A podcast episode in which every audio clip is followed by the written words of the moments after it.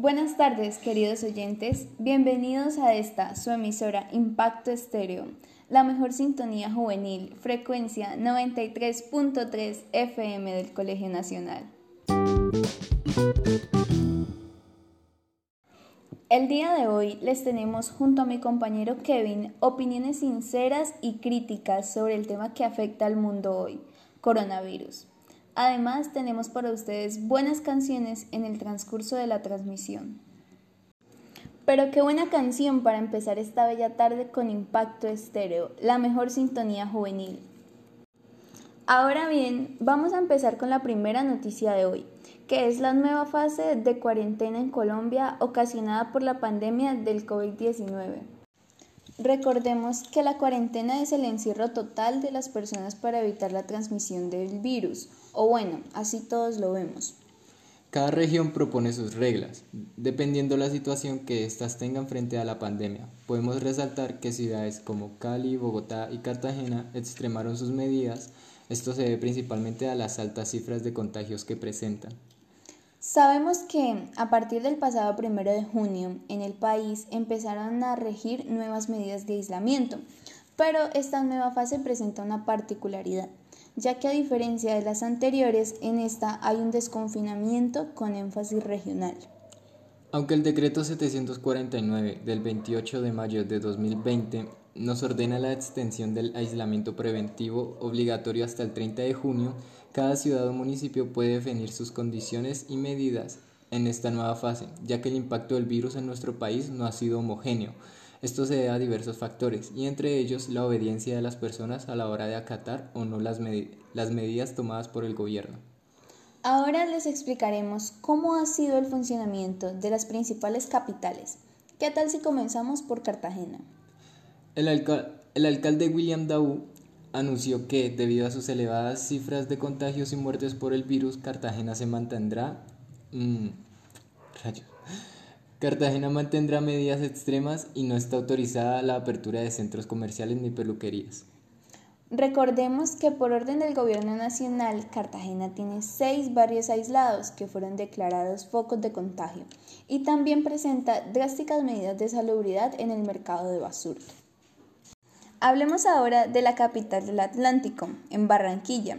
Se planeó una apertura gradual, en donde hasta el 6 de junio se seguiría el aislamiento como venía, y luego comenzarán por etapas a abrir los sectores de industria y comercio. El pico y cédula se mantendrá hasta el 15 de junio y cada fin de semana se mantendrá la ley seca. Por otra parte, los restaurantes podrán volver a vender comida para llevar, siempre y cuando el cliente se acerque con su respectivo pico y cédula. Nos vamos ahora para la Sultana del Valle. Sabemos que en Cali se adoptó un modelo mixto. Expliquemos un poco en qué consiste este modelo. Mientras que por un lado se decretó la alerta naranja y el toque queda, en algunos sectores se abrirán un grupo de centros comerciales. El alcalde, el alcalde Jorge Iván Ospina dijo haber firmado con 17 centros comerciales para ir haciendo una reapertura gradual con protocolos de bioseguridad. Tenemos en cuenta que también fue cerrada la Galería Santa Elena durante nueve días como reflejo de la situación que se vive en Cali. Las regiones consideradas modelo en el manejo de la cuarentena se alistan para una apertura mayor. Hablamos de Antioquia y Santander. Por su parte, el alcalde de Medellín, Daniel Quintero, denominó esta nueva fase como la etapa de la responsabilidad ciudadana también informó que se abrirían centros comerciales y otros comercios, siempre y cuando cuenten con los protocolos de bioseguridad. Así es, Jensi. En esta ciudad se realizó un piloto con unos pocos centros comerciales y tal parece que dio resultados positivos. Esperamos que en una semana ya estén reactivos todos los comercios. Fueron las palabras del alcalde. Al igual, en Santander la apuesta es también la apertura, pues el gobernador Mauricio Aguilar informó la reapertura de más de 42 mil locales comerciales. Tenemos en cuenta que aún no tienen definidos los protocolos que deberán cumplir las peluquerías y centros comerciales, pero no podrán superar más del 30% de su capacidad. Por último, hablemos de Bogotá. ¿Qué sabemos acerca de la situación de la capital del país, Kevin? Un anuncio importante que hizo la alcaldesa Claudia López es que la localidad de Kennedy, en el suroccidente de la ciudad, entró de nuevo en una cuarentena estricta durante 14 días. Ya que se convirtió en un foco de contagio debido al desacato de las medidas impuestas en la ciudad. Bueno, para terminar, allí nadie podrá salir de su casa si no está dentro de las cinco excepciones que aplicaron con el simulacro del 20 de marzo, entre ellas el abastecimiento de alimentos y medicinas. Así es, Jensi. Bien, pues ahora tomaremos una breve pausa y seguiremos con la actividad que Kevin nos tiene preparados. No se desconecten de Impacto Estéreo, la mejor sintonía juvenil. Hoy les traigo una actividad especial que he preparado para esta tarde. Vamos a jugar Stop, que es muy común en los hogares para pasar el rato en familia en esta cuarentena. Este juego que es tan común y emocionante que se vamos a pasar un buen rato jugándolo. Y allá en su hogar usted también podrá responderlo. Recuerden llamar al celular 311-435-5206 para poder participar y ganar un fantástico iPhone 8.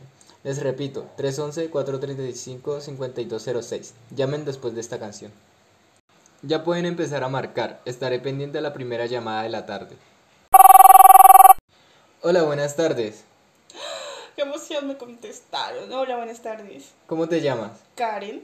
Muy bien, Karen, entonces asumiré que sabes cómo se juega Stop. Pues yo te voy a decir una letra y la categoría y tú me dirás algún objeto que empiece por la letra. Ok. Vamos a hacer un calentamiento para ti y los oyentes también. Así que empecemos. La letra es la T. Empecemos. Objeto de sala. Tablón. Objeto de cocina. Tazón. Nombre.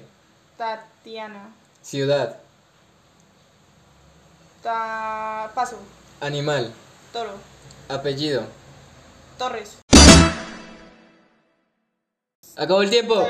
Muy bien, Karen. Solamente respondiste cuatro, pero no te preocupes, este es el calentamiento. Ahora vamos a ir con la ronda definitiva. ¿Estás lista? Sí. La letra que te toca es la letra S. Objeto de sala. Sillón. Objeto de patio. Paso. Parte de carro. Sillón. Animal. Sapo. Ciudad. Santander. Alimento. Zanahoria. Red social. Acabó el tiempo. Muy bien, Karen. Zanahorias con Z, cabe resaltar, pero pues estuviste bien, tuviste mm, cinco respuestas bien. Para ganarte el iPhone 8 debías tener 10, pero bueno, al menos lo intentaste. Muchas gracias por estar con nosotros. Hasta la próxima. Ok, gracias. Bien, vamos a continuar con la siguiente noticia sobre el coronavirus, que trata sobre cómo América Latina, donde la mayoría de sus países son subdesarrollados, se hunde, mientras el resto del mundo sale de la pandemia. Para empezar, con esto es necesario entender que en América Latina la calidad de vida no es tan alta en comparación con América del Norte, pues según el IDH, el Índice de Desarrollo Humano, los países de Centroamérica y Suramérica no tienen un índice tan alto. ¿Y esto qué nos genera, Kevin? Pues América Latina es considerada como el epicentro del coronavirus actualmente pues claro está que Brasil es el segundo país con más casos confirmados, y esto parece empeorar ya que el presidente se ha opuesto a, las, a la recomendación de confinamiento nacional propuesta por la Organización Mundial de la Salud. Además vemos que en los países de Europa, Asia y África están poco a poco volviendo a la normalidad y los latinoamericanos nos estamos quedando estancados en esta pandemia porque no tenemos los recursos suficientes para prevenir la propagación del virus o bueno, eso es lo que nos dicen. Si bien pensamos en lo que ocurre, pues muchas personas necesitan que la cuarentena acabe para poder volver a su actividad laboral. Es importante tener en cuenta que el virus no tiene excepciones y nos atacará sin importar si lo que hacemos es bueno o malo. ¿Y a qué me refiero con esto? Pues en Argentina se hicieron marchas exigiendo que el Estado reanude las actividades laborales, pero no propusieron otros medios en los que los ciudadanos se cuiden del virus.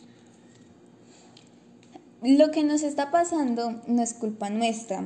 Que no estuviéramos preparados es diferente. Lo único que podemos hacer es esperar a que todo esto pase, pues lastimosamente solo los más fuertes y mejor adaptados sobrevivirán. Ahora tomaremos un breve descanso, vamos a escuchar una canción y ya volvemos. No se olviden de seguir con nosotros en Impacto Estéreo, la mejor sintonía juvenil, frecuencia 93.3.